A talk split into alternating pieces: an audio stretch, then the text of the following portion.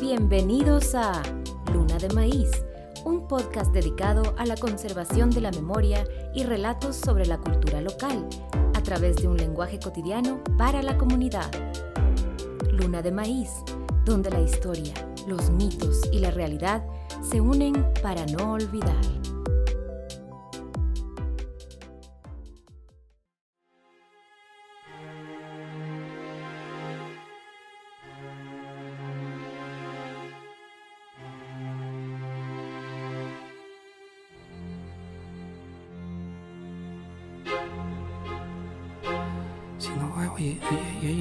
Que nos está dando unas señales de que muy pocas veces se les da voz.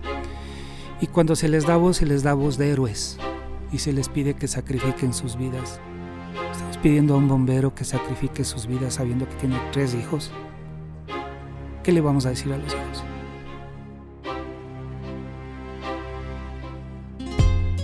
Mi herencia, mi memoria es la nueva temporada de Luna de Maíz, donde recogemos relatos de primera línea sobre eventos históricos y fantásticos que no se deben olvidar. Mi herencia, mi memoria, capítulo 4. No somos héroes. Entrevista a un rescatista y operador de emergencia anónimo. Proyecto financiado por la Agencia Japonesa de Cooperación Internacional JICA y la Asociación de Becarios JICA Ecuador.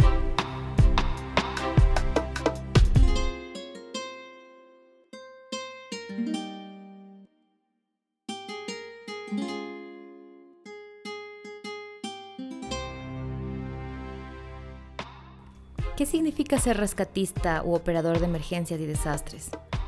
¿Es una profesión, un hobby, voluntariado? ¿Es un servicio? ¿Qué significa? Es, es, es muy complejo esto porque resulta que en, que en, esta viña, sí, las uvas son bien variadas, digamos así, por ponerle un, por poner un, un mote, un nombre. Eh, yo creo que hay gente que lo toma el ser, el, el, ser operador de emergencias, primer respondiente, casi casi como un deporte de alto riesgo, ¿no? Un deporte extremo. Y se sienten bien quemando adrenalina. Y lo digo porque hasta lo manifiestan, lo dicen. Eh, hay personas que suelen decir, hoy en la guardia fue aburrida porque no hubo nada. Y tienes la otra, la otra parte, la, antítesis de gente que dice, hoy en la guardia estuvo buena, no hubo nada.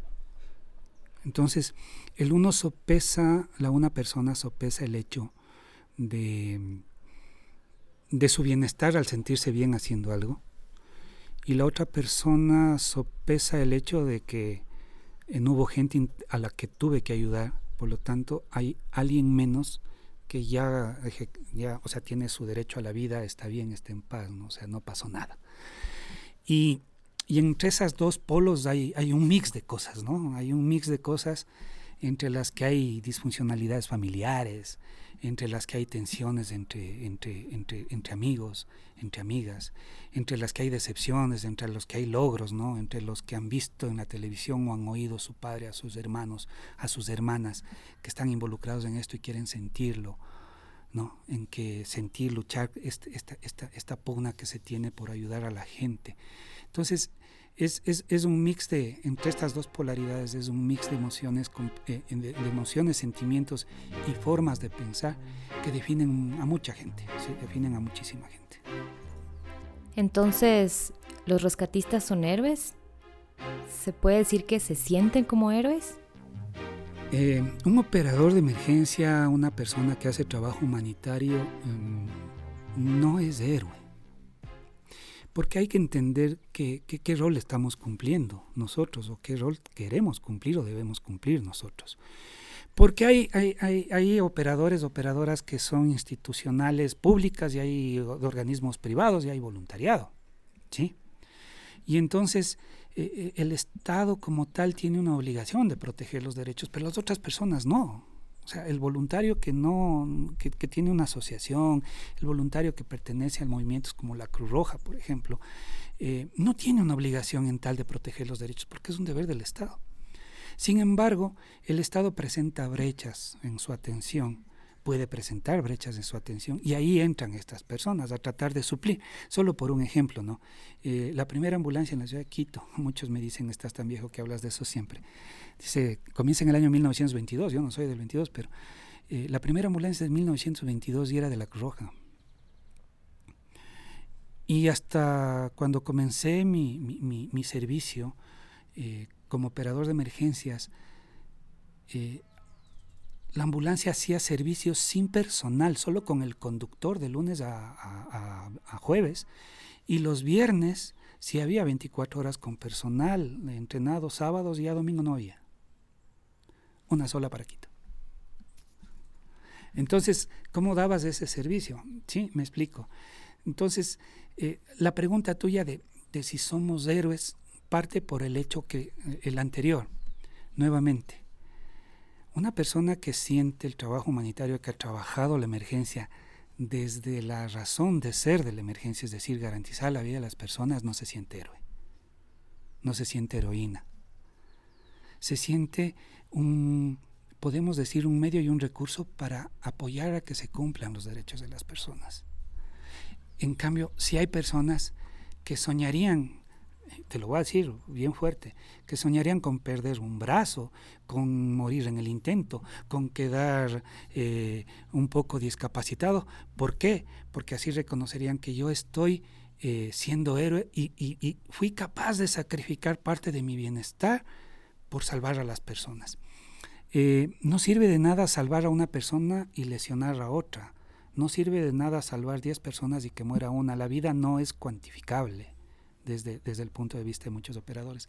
Entonces, ahí vienen, ahí vienen unos temas que son fuertes de convicciones, de formación personal y de creencias personales. Entonces, para algunas personas, incluso para algunos directores de algunas instituciones, tienen en sus, en, sus centros de, de, atención y todo, tienen el héroe y tienen pancartas, dice, aquí formamos héroes y caballeros, héroes y damas, heroínas. Y, la gente se convence de eso, ¿no? Hay una frase que dice, todo héroe está enterrado. Toda heroína está enterrada. Entonces no necesitamos, necesitamos gente viva que tenga esta capacidad de hacerlo. Pero sí, no somos. Si la pregunta es no somos. Fuera del estereotipo de héroe que mencionamos, ¿a qué otros estereotipos se enfrenta un operador de emergencias?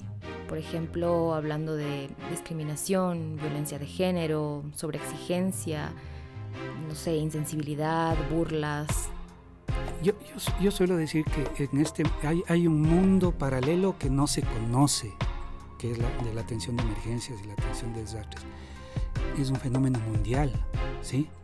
Gente queriendo salir en este momento a una guerra, entregar ayuda, y cuando llegan están entregando dos, tres cosas, o lo que sucedió el 16 de abril, ¿no? Gente llevando agua en camiones que les costaba 400 dólares llegar con el camión de 30 dólares de agua. Es, una barbaridad. Entonces vivimos, vivimos en una especie de mundo paralelo que no es conocido sino por, es, como una cofradía, por los que manejan la emergencia, por los que están en la gestión de riesgos, por los que hacen trabajo humanitario, es una especie de, de cofradía. Y hay muchos estereotipos. Tengo que decirlo, lastimosamente hay muchos estereotipos. Por ejemplo, hay una violencia contra las capacidades de las mujeres como operadoras de emergencia, como rescatadoras, como operadoras humanitarias, como trabajadoras humanitarias. Y una violencia que es eh, de muchas vías. Eh, aceptaría que pueda ser de la población en general hacia, hacia ellas cuando están en terreno, pero hay una violencia interna dentro de las organizaciones, porque no se les permite formarse, creen que están solo para determinadas cosas. Una experiencia de algo que yo viví muy cercano. Y es que le incluían en un equipo, en una unidad de rescate, a una señora porque sabía cocinar bien. Porque iba a cocinar bien para los que estaban rescatando. oigan eso. Y eso es, eso es exageradamente fuerte. A eso llévale a, otros, a otras cosas eh, bastante intensas, ¿no es cierto?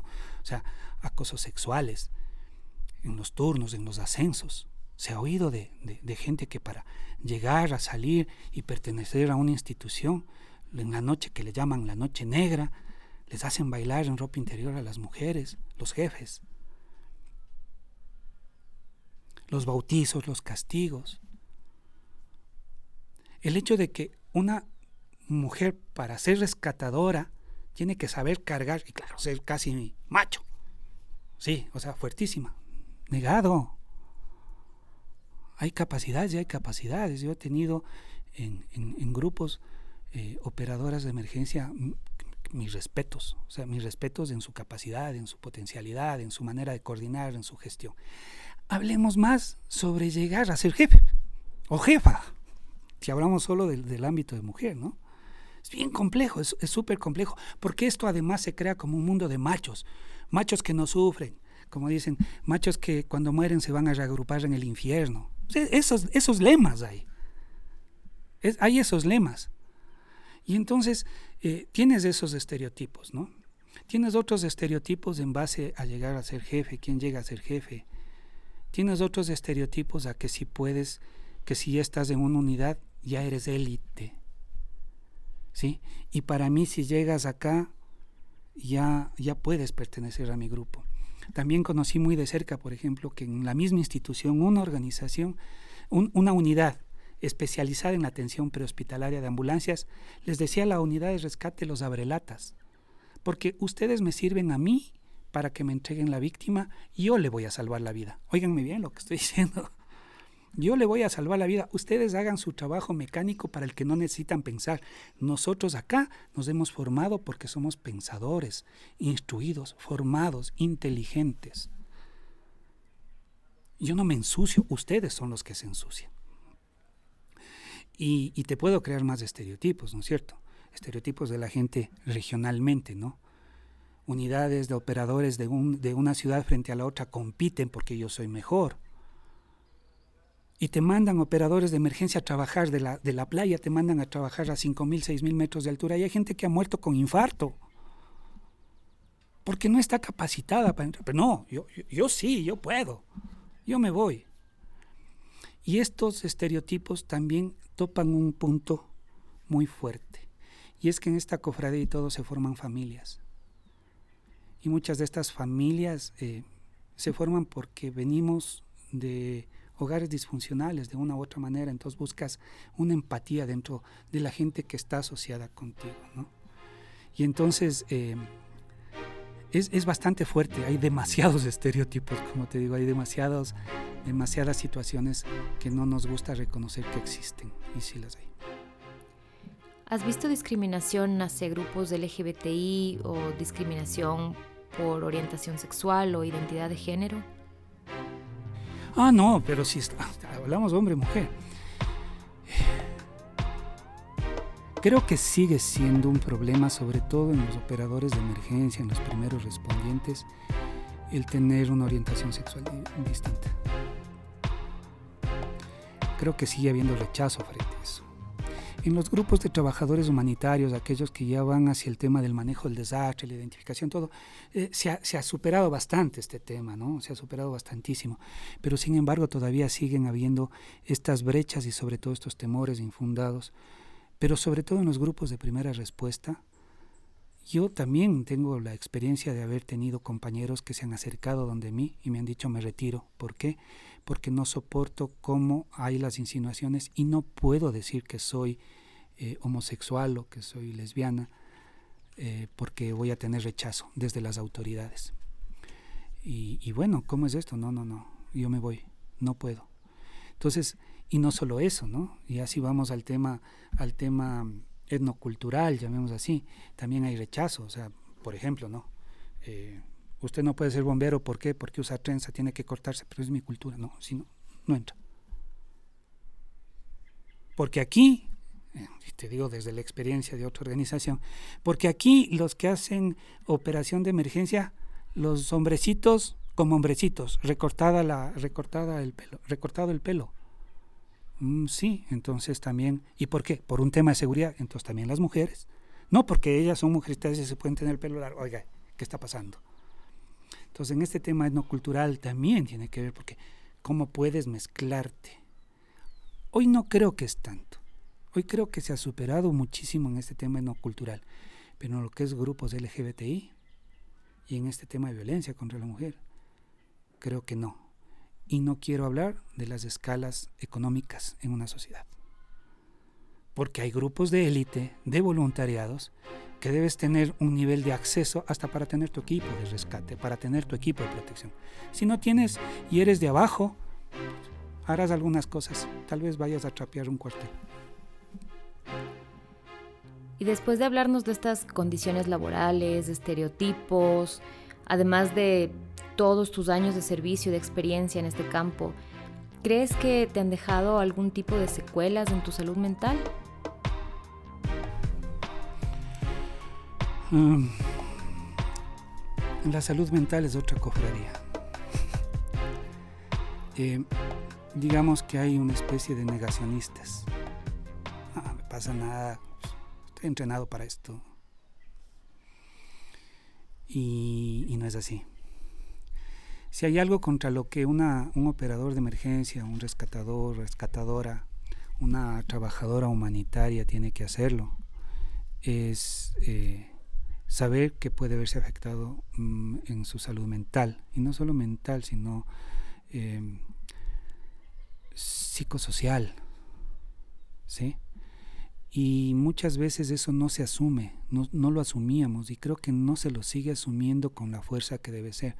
Aunque ya se hay visos, hablamos del tema de salud mental recién desde los años 90 para los operadores de emergencia a pesar de que se sabía, pero el cómo tratarle, el cómo este estrés postraumático que nace, por ejemplo, para la gente que venía de combate, etcétera, cómo le llegamos a aplicar al tema de emergencia, comienza recién a hablarse seriamente en los 90. Y de ahí acá hay mucha, muchas cosas, ¿no? Pero todavía creo que hay una deuda increíble de parte de las organizaciones e instituciones que tienen equipos de primera respuesta, el trabajar en la salud mental post y pre emergencia. Y en la preemergencia quedan adeudados más todavía, porque no conozco hasta ahora un programa serio de preparación psicoemocional de los operadores de emergencia. Un programa serio. No estoy diciendo una charla de atención, no estoy diciendo una charla de apoyo psicosocial, no estoy diciendo tener una estructura de psicólogos y psicólogas que te van a dar soporte. Estoy diciéndote tu preparación psicoemocional para ser un operador para ser un operador. Y eso todavía no se, no se trata de forma seria, no hay un programa serio escrito, descrito nacionalmente y ni siquiera en las instituciones. Y esa es una, deuda que tenemos grande. Para el, tema post-emergencia sí hay muchas ah, estrategias, direcciones, todo, pero hay una cosa que no se hace muchas veces o lo hacen muy poco y es el tema de estas descargas emocionales y psicológicas in situ. Es decir, salgo de la emergencia, salgo de la crisis, me voy a descansar y antes de que te vayas a descansar, ven un momento. Hagamos alguna técnica, hagamos alguna cosa que tengas descargas. Lo hacen muy poco. La mejor descarga que a veces es el festejo de haber hecho algo y, la emoción. Y volvemos al otro tema, al tema de la energía, de la adrenalina. Sí, lo hicimos, festejemos, sí. Eh, pero va más allá de eso, va un poco más allá de eso. Este tema, este tema de la, del problema psicoemocional se alimenta poquito a poquito y no estalla a veces sino después de años. Y después no entendemos. Después no entendemos qué pasa. Después no sabemos qué sucede. ¿Por qué lloramos por tonteras? ¿Por qué nos cuesta aceptar determinadas cosas? ¿Por qué comenzamos a tomar trago? ¿Por qué usamos drogas? ¿Por qué me vuelvo un cascarón y me enquisto y hago rupturas familiares y no puedo rehacer vidas? ¿Por qué? Porque la gente que opera emergencias trabaja a una velocidad acelerada frente a un evento crítico que no todas las personas pueden hacerlo. Imagínate correr en una ambulancia a 100 kilómetros por hora en, dentro de una lluvia y, llevando a un paciente que está muriéndose. ¿Cómo está la persona que maneja? Y si eso hace cuatro veces al día, cinco veces al día, ¿cómo termina el día? Ay, me voy a descansar, me tomo una cerveza. y comienzas a, ponerte un enquistamiento alrededor de tu cuerpo, a negar, y comienzas con una etapa de negación, no me está pasando nada.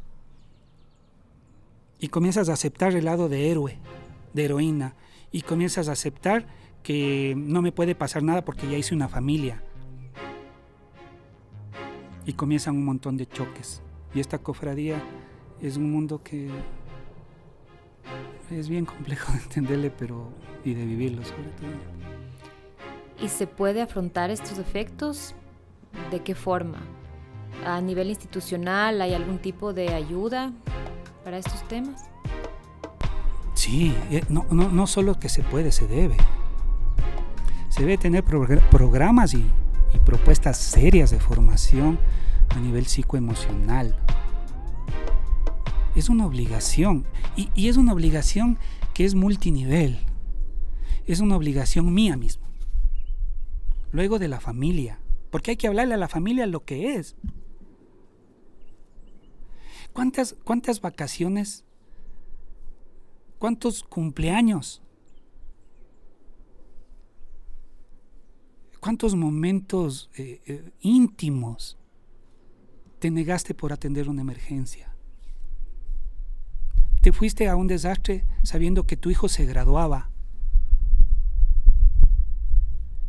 Y no estuviste en el bautizo de tu hijo, por ejemplo.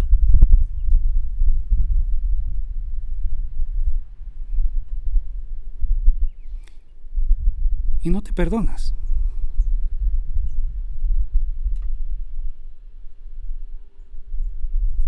¿Cuántas cosas dejas de hacer? Hasta a nivel personal, dejas de estudiar.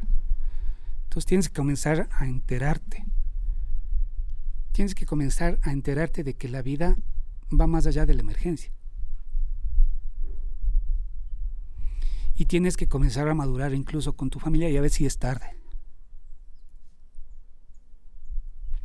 El segundo nivel es, es ese, tu familia, que si tienes suerte va a ser comprensiva.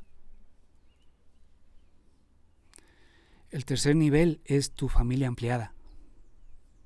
Y es tu familia ampliada porque comienzan a verte como heroína, como héroe. O como la oveja negra, la rara, el raro de la familia. Hasta que te ven en, en las noticias y, ojo, ese es mi hijo, ese es mi primo. ¿Cómo está tu primo? ¿Qué está dejando de hacer tu prima por estar ahí? El cuarto nivel es la es la institución. Y el quinto nivel debería ser el Estado. El Estado debería garantizar a toda esta gente que opera emergencias, que no tiene las prebendas de un militar ni de un policía, pero que salva vidas, que atiende emergencias, que atiende desastres, ¿qué hacemos con ellos? ¿Cuál es el plan de trabajo para ellos? Y más si son voluntarios. Si son voluntarias, si están haciendo esto de forma voluntaria, no perciben absolutamente un centavo por lo que hacen. Y entonces eh, esos son los, niveles a los que es, es una deuda y se debe hacer. En tu experiencia, ¿cuál ha sido el episodio más fuerte que no has podido superar? ¿Qué episodio ha dejado una huella muy profunda en ti? ¿O cuáles episodios? Parto por algo primero y creo que debo retomar. Hay otro grupo de gente que se ve obligada a atender una emergencia porque por eso le pagan o le pagaban para alguna cosa similar y le mandaron gente de ministerios, gente de, de universidades, investigadores que le dicen, no, no, no, tiene que irse. ¿Crees que es fácil para una persona, que eh, un geólogo, una geóloga, ir a una zona de desastre y sentir que el olor al cadáver, el olor a muerte, y tener que estar viendo las casas, cómo se cayeron, cómo se destruyeron, y no se afectan. Porque su trabajo es ese, también hablar de riesgos. O que estés en un ministerio y te digan, el ministro ordenó que ustedes salgan. ¿Y a dónde? Si no sé ni cargar una mochila y no sé ni atender nada, te vas. Ese es el otro tema que también hay que hablar. La pregunta que me haces es muy difícil. Y te voy a decir y te voy a responder de la siguiente manera. Yo no logro superar los sentidos. Y voy a explicar. Yo no logro superar el olor a sangre mezclada con tierra, mezclada con el olor metálico de un accidente de tránsito, de un accidente aviatorio. Yo no logro superar el silencio cuando sabes que una persona está muerta. No logro superar el silencio de la zona cero. Yo no logro superar el tacto de una piel quemada, más si es de un niño. No logro superar la mirada de una persona que está yendo.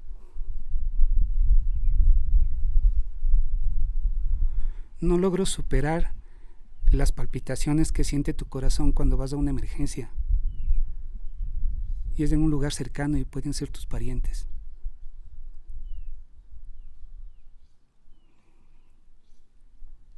No logro superar el sabor que tienes al tomarte un bocado de agua. Y sientes que está en tu boca esta tierra, está, está el desastre. Pueden haber muchas escenas, pueden haber muchísimas escenas, escenas trágicas como un accidente aviatorio, explosiones, que te hayan secuestrado para, para negociar una situación de rehenes en una huelga. Puedes tener muchas cosas, ¿no? Niños muertos, piernas, desastres, gente a la que no le puedes repartir ayuda humanitaria porque te faltaron 60 raciones. Puedes tener muchas cosas, pero se te graban en, la piel, se te graban en tu memoria estas, estas sensibilidades, al menos a mí. Porque todas estas en mi psicología están asociadas a algo crítico. Y el no sentir un pulso o el que te queden viendo y que te cierren los ojos o que no los cierren y se pierda el, cristalino de, tu ojo, de, de, lo que son los ojos, o que se vayan los susurros o que sientas ese oír el último respiro, se te graba. Por eso un compañero al que quiero muchísimo, a dos, uno ya no está, siempre me decían, acuérdate no del primer muerto que ves, sino de la primera vida que salvaste. Eso te va a ayudar mucho. Y eso hay que enseñarles a los operadores, que se graben esa primera vida que salvaron. No el agradecimiento que te dan, sino ese momento. Y, y eso es lo que nos graban. Cuando el otro día conversábamos con un compañero y tratábamos de explicar, los dos éramos, habíamos sido operadores de emergencia, tratábamos de explicar esta sensación de la sangre, la tierra, el alcohol, el metal de un accidente de tránsito, que se te graba, ese olor y no podíamos explicar, pero los dos sabíamos que era eso. Y eso se te mete aquí en la cabeza. ¿Existe un sentimiento de culpa cuando las cosas no siempre salen bien? ¿Cómo, cómo se maneja esto después de las emergencias? Mira, yo creo que hay que hay que aprender a agradecerse a uno mismo también por lo bien que hacen las cosas. Y eso es algo que hay que agradecer desde la humildad. No hay que agradecer desde, desde el héroe, desde la heroína. Y hay que agradecer desde la humildad de haber tenido la oportunidad de haber sido un elemento en salvar una vida, en atender a una persona lesionada o en que se mejore en algo su vida. O que le garantizaste la vida a través de un sistema de alerta temprana, que fuiste capaz de aplastar el botón, que contestaste el teléfono a, a un tiempo adecuado, que le ayudaste, que le llevaste, ¿no? Y entonces uno tiene que aprender a agradecerse a sí mismo de haber hecho bien el trabajo. Y ese es un proceso interno personal. Es un proceso que nadie te va a enseñar. Es un proceso en que tú debes aprender a reconocer las limitaciones que tienes y con esas limitaciones voy a trabajar lo mejor que puedo para, para ayudar a salvar vidas. Y eso es desde lo personal. Y claro, te vas al otro, a la frustración. Te vas a la frustración de que tienes dos formas de enfrentar o de que te haya sucedido esa frustración. La más crítica es que realmente no podías hacer nada. Y que llegaste ante una situación en que nadie lo iba a poder hacer. Nadie. con los recursos que tenías en el momento dado, en la situación dada, no lo ibas a poder resolver. Y tienes que llegar a hacer esa aceptación. Regresas a agradecer que estuviste ahí, que pudiste hacer algo, que, no que, tus limitaciones eran muy grandes, que la situación era re compleja y aceptarlo. Pero hay otra que es crítica. Y es la duda de saber si podías haber hecho algo y no lo hiciste. La duda de si lo que le hiciste hiciste bien. Si tu maniobra le salvó la vida o le dejó parapléjica a una persona. Si llegaste a tiempo y aplicaste bien tus procedimientos, si hiciste bien los temas de rescate, si operaste bien una emergencia, si realmente eso va a ayudar, si aplicaste los derechos de las personas y protegiste esos derechos, si lo hiciste bien o no. E internamente entras en una paradoja, en una paradoja emocional, en una paradoja psicológica y te vuelves vulnerable porque tú eres persona y te vuelves vulnerable. Y, y, cada vez que te pasa te vuelves más vulnerable, por más que hagas todos los procesos, sigues siendo vulnerable. Y llega un momento en que ya no puedes llegar a, tener el temor de que por fracaso no hago nada. Y ese es un momento crítico. Entonces, ahí, en estas frustraciones sí las hay y hay bastantes. Y pierdes la pelea contra la parca, ¿no? Pierdes la pelea contra, contra la señora. Y hay veces, hay personas, conozco a muchas personas que cuando estamos hablando, cuando hemos estado operando, hablamos con la señora y le decimos, esta no te me la llevas. Esta la vamos a sacar nosotros esta todavía no es hora. Y hay veces que te toca aceptar que ya es hora. ¿Qué signos y síntomas identificas para saber que se necesita ayuda profesional? A ver, primero comienzas a desconectarte de todo. Te comienza a valer nada, muchas cosas. Comienzas a no dormir cuando duermes tienes unas pesadillas repetitivas muy intensas, a veces inexplicables, ¿no? Unos sueños que no son pesadillas pero se te vuelven estresantes. Comienzas a sentir la necesidad de que algo te opaque esos sentimientos. Y ese algo te opaque puede convertirse en licor o drogas más fuertes comienzas a tener disfuncionalidades de todo tipo. Desde alimenticias, no comes, comes mal, no te da hambre. Emocionales, con tus pareja, con tu pareja.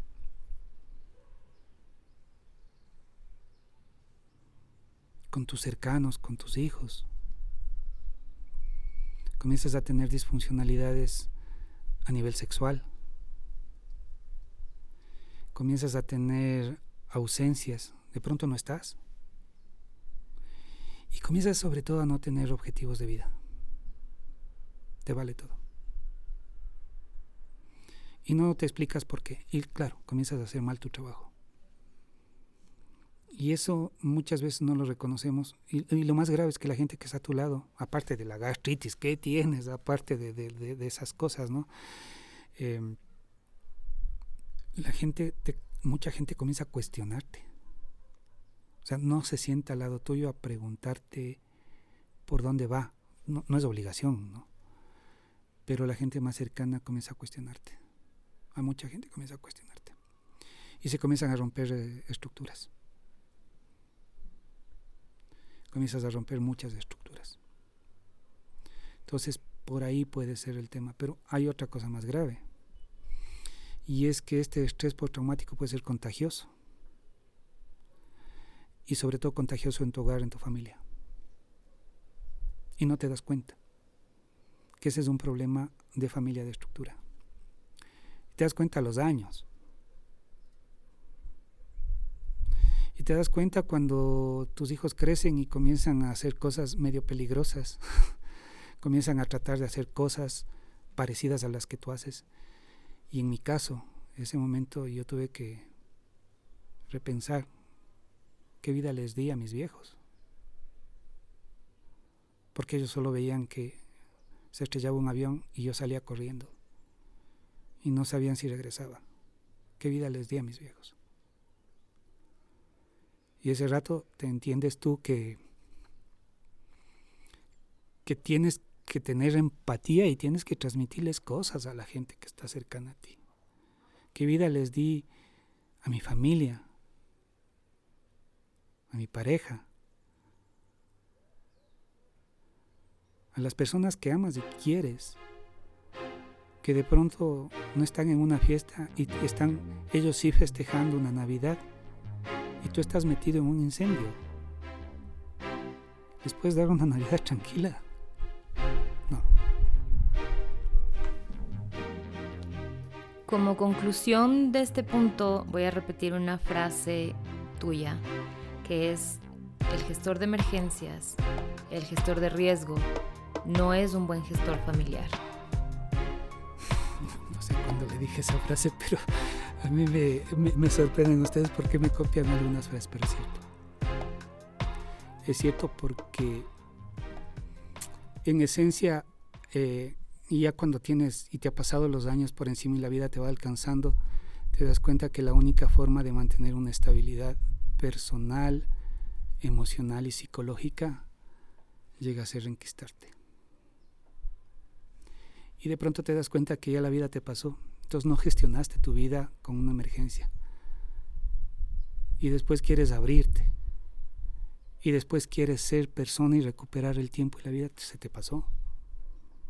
Y es por eso lo importante, lo importante de integrarse y de tener programas en donde la vida de las personas que hacen emergencia, que hacen gestión de riesgos, que tienen que salir, que tienen que, que no estar muchas veces, sea compartida y entendida, no desde él es así y se siente bien, sino que es una situación de vida que la vida te puso ahí para que ayudes, para que estés cumpliendo un rol. Y desde ahí tenemos que entendernos. Entonces, eh, luego te cuesta, con los años te cuesta romper la cáscara y decir, vean, soy una persona. ya pasó. Y lo que digo es cierto. Tienes que decir, ya pasó. Porque si no comienzan temas de soledad. Y comienzas a cometer errores frente a las soledades. Ansias. Y comienzas a compensar con temas de ansias. Y eso no debe ser así. O sea, eso no puede ser así. ¿Cuál es la preparación en salud mental y psicológica de un operador de emergencias y desastres para enfrentar un evento tras otro, tras otro, porque termina una emergencia y luego van a otra. ¿Cómo se preparan en esos casos? Sí, creo que, creo que, creo que la preparación no solo es psicológica y emocional, tienes que ser preparación física, psicológica y emocional. Porque para atender las emergencias debes estar preparado para salir a un desastre debes estar preparado. Debes asumir que en tu situación cambia, que vas a dormir un mes y medio o dos meses sobre, sobre, en, una carpa, y no estoy diciendo mentiras, eh, que vas a comer poco, que vas a tener que saber hidratarte, que, vas a, que no vas a poder bañarte, que vas a tener que compartir el baño con 300 personas al principio entonces tienes que irte preparando física y psicológicamente. La gente, lo mejor que puedes hacer es oír a gente con experiencia. Y luego tener un plan, un, plan de vida y preparación tuyo. Un plan consensuado con tu gente cercana y un plan consensuado con tus equipos de trabajo. Por ejemplo, tener palabras claves para saber que estás estresado en una unidad y que no puedes. Y tener una persona un, amigo que reconoce tus signos y que sabe que tiene que sacarte de una emergencia. ¿Sí? No tener miedo de hablar, no tener miedo de decir las cosas. O sea, es imaginarte lo que, lo que puede pasar. Estás metido en medio de una balacera, sacando heridos. O que en medio de la balacera te digan, usted se queda atendiendo a los heridos y te estén apuntando con un arma, el resto váyase. ¿Cómo solucionas estas cosas? ¿Cómo solucionas el hecho de que digan aquí a esta cárcel solo entran gente de la Cruz Roja y solo a ellos les permitimos entrar? En la cárcel hay muertos, hay heridos, hay lesionados, hay cerrados, y entras, como, y entras a tratar de ayudar a la gente. ¿Cómo, se siente esa persona? Y eso hay que prepararle. Por eso digo, hay que preparar físicamente, porque hay que saber que tienes que correr, tienes que cargar. Hay que prepararte emocionalmente y hay que tener un plan, un plan de preparación y plan de vida. ¿Qué va a pasar? Suena, suena ilógico, suena crudo lo que voy a decir, pero tienes que tener solucionados tus temas por si te mueres. Desde deudas, a quién vas a dejar, qué vas a hacer. Por eso abrir cuentas compartidas, tener un montón de cosas, ¿no? Para que se puedan gestionar. Los carros, las propiedades a nombre de, de tu familia. Hay que pensar muchas cosas frente al tema y estar uno preparado y sobre todo aceptar que estás en una situación en donde eh, puedes colapsar. Y eso te lo tienen que recalcar tus cercanos, tus jefes, tu institución, y prepararte para que así no sea. Y darte acompañamiento psicológico, psicoemocional con trabajadores, trabajadoras sociales, psicólogos, psicólogas, para que te vean en qué momento estás, si puedes seguir operando o no. En otros países hay hasta estándares que te exigen cumplir ciertos parámetros para poder operar en emergencias. No cualquier persona puede estar operando en emergencias. ¿Existen datos en Ecuador sobre el estado de la salud mental de las personas que se dedican a labores de respuesta en emergencias y desastres? No hay, y si lo hacen, lo hacen algunas instituciones por separado, pero si tú quisieras tener un dato nacional que yo conozca, no lo hay. Sé que hay algunas asociaciones de psicólogos, sé que hay investigaciones sobre psicología, sé que hay investigaciones sobre estos temas de estrés postraumático, pero que yo sepa que haya una data relacionado con este proceso no lo hay. Y eso es triste, porque no tenemos sobre qué construir. Incluso hay, hay, hay un cuerpo de bomberos que tiene una unidad especializada en apoyo psicológico, pero para víctimas, para, para personas afectadas por desastres o por emergencias. Y, y, hay equipos preparados de Cruz Roja, del Ministerio de Salud, del MIES, hay equipos, hay gente preparada de asociaciones, etcétera. Pero no, no conozco eh, mm, estudios a profundidad ni el nivel de preparación que existe. Conozco de casos de intento de suicidio, sí conozco, eh, de operadores de emergencia y sobre todo de temas que después eh, su vida no, no, no, no, retorna a ser tan normal como se esperara, ¿sí? Y lo primero que a veces decimos nosotros es suéltate, o sea, cuando estás atendiendo una emergencia, cuando tienes una frustración, cuando la emergencia está ahí, no está mal que te vayas un ratito, te aísles y llores. La mejor, la, mejor forma es, es, esa, de vaciarte. Y regresar y, y las frustraciones salen pero no, no, no hay datos, lastimosamente en el país no hay una data y no hay investigación sobre eso. Posiblemente algún cuerpo de bomberos, posiblemente alguna organización lo tenga a, a nivel interno, ¿sí? Pero no nos preocupemos tanto por los suicidios, que puede ser un índice, una tasa de suicidio en relación a las personas que operan menor. ¿Saben qué? Preocupémonos de los temas de las disrupciones familiares, del nivel de eh, violencia intrafamiliar que puede existir, del nivel de divorcios y separaciones que se dan entre los, operadores de emergencia. ¿Sí? Eso, eso sería muy interesante de investigar y el tema sobre todo el consumo de estupefacientes, de, alcohol y drogas Y eso valdría la pena que alguien lo haga. ¿Qué es lo que te enamoró del mundo de las emergencias y desastres? ¿Qué es lo que te sigue cautivando de esta profesión, de este mundo? A ver, del mundo, del mundo de la atención de la emergencia, lo que más me enamoró a mí y lo que más me sostuvo a mí era atender partos. Porque ahí peleabas contra, contra la parca, ¿no? Y le ganabas por partida doble. Ya, entonces tenías una satisfacción eso. Y así como hay sonidos, hay, hay, sensibilidades y hay sensaciones que uno tiene. No hay nada comparable en una emergencia que oírle llorar a un niño o a una niña cuando nace, el primer grito. O sea, es, es impresionante. Y a veces es impresionante en base a las situaciones en donde se dan, bajo lluvia, en una carpa, eh, en un desastre. Cuando llegas a una casa y la madre es soltera y está solita y, le rechazaron y ella le quiere al bebé y, le espera. Entonces, esa es una de las, de las cosas que a mí me ha sostenido en la atención de emergencias. además es crítica, es fuerte, es, es, dura, es muy técnica, pero eso es lo que... y, eso, y eso me lleva también a las otras cosas. Muchas veces eh, alguien, estos dos amigos que les hablé, muy cercanos, decía la primera vida que salvaste porque es la primera sonrisa que te puedes acordar. Y es la primera sonrisa que te puedes acordar, la primera mirada de gratitud que te, que te, que te acuerdas y que a veces no, ni siquiera te, te, la, manifiestan o te la dicen. Pero es esa sensación de que le entregué a una persona consciente y estable. Y abriendo y cerrando los ojos. O que los familiares te vuelvan, regresen a ver y te abran los ojos y te sonrían, nada más. Entonces, te sostiene, a nosotros muchos nos sostiene más que, en lo personal digo, más que te den las gracias eh, de forma directa o que te, que te condecoren por lo que has hecho, cosas por el estilo.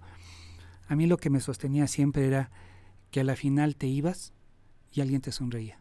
Tú sabías que, que habías hecho bien el trabajo y que había sido un elemento clave en eso. Entonces sentías el compromiso de volver, de retornar. ¿sí? Pero también sentías el, compromiso de madurar. Y esa es la otra cosa que es interesante. Uno tiene que ir aprendiendo que el tiempo pasa.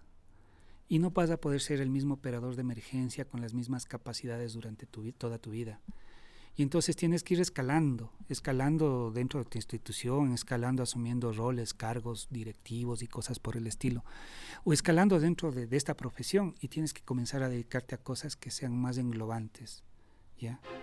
Y que puedas aportar de otra manera, pero sigues aportando. Entonces, puede ser la formación, puede ser la educación, puede ser la gestión, puede ser la dirección. Y también hay que asumir eso, ¿no? También hay que comenzar a asumir eso.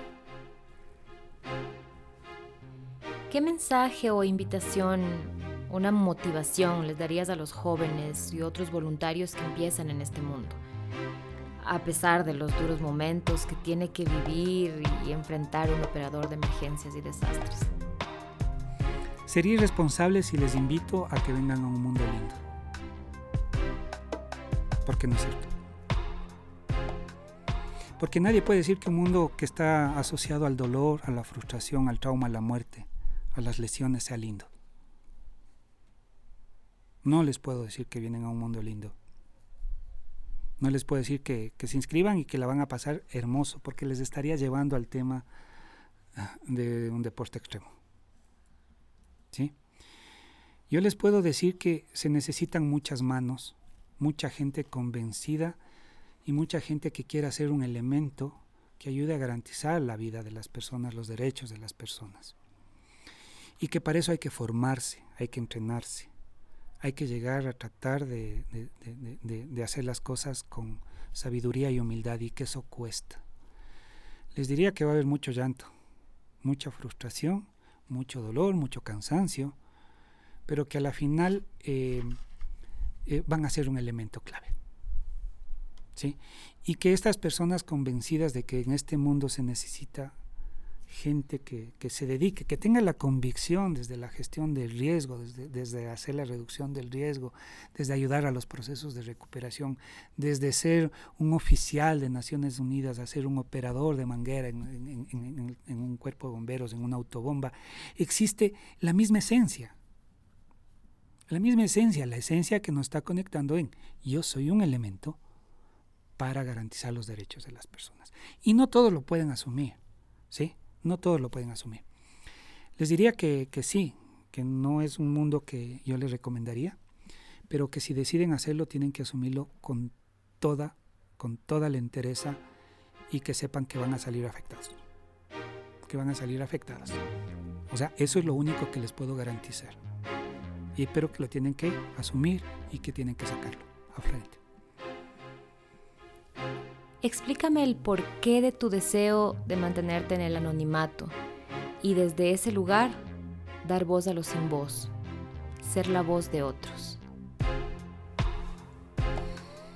Me hiciste la pregunta más difícil. Eh, amigos que han muerto. algunos cumpliendo deber, otros porque la vida les llevó. Em, porque veo muchas caras de gente que me dice, ayúdanos, gente operadora de emergencia. Veo los sacrificios que hacen gente cercana a mí en la operación de emergencia. Veo a, a, gente que no pudo llegar más a ser operador de emergencia porque era gay. Veo a gente que fue violentada durante una emergencia por sus propios compañeros. Porque veo a gente que entrega muchísimo y se le reconoce poco, porque tiene autoridades que el único interés es el político, que el único interés es la ganancia. Porque hay un mundo paralelo que la gente no conoce. Si yo tengo un poco de voz, si mi tono de voz, si mi arrastre de las, de, las dicciones, si mi forma de hablar me identifica, pues es circunstancial, es completamente circunstancial.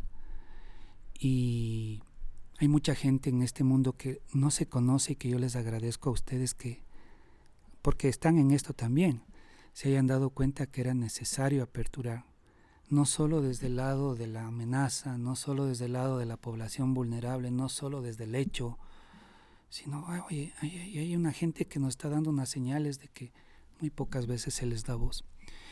Y cuando se les da voz, se les da voz de héroes y se les pide que sacrifiquen sus vidas.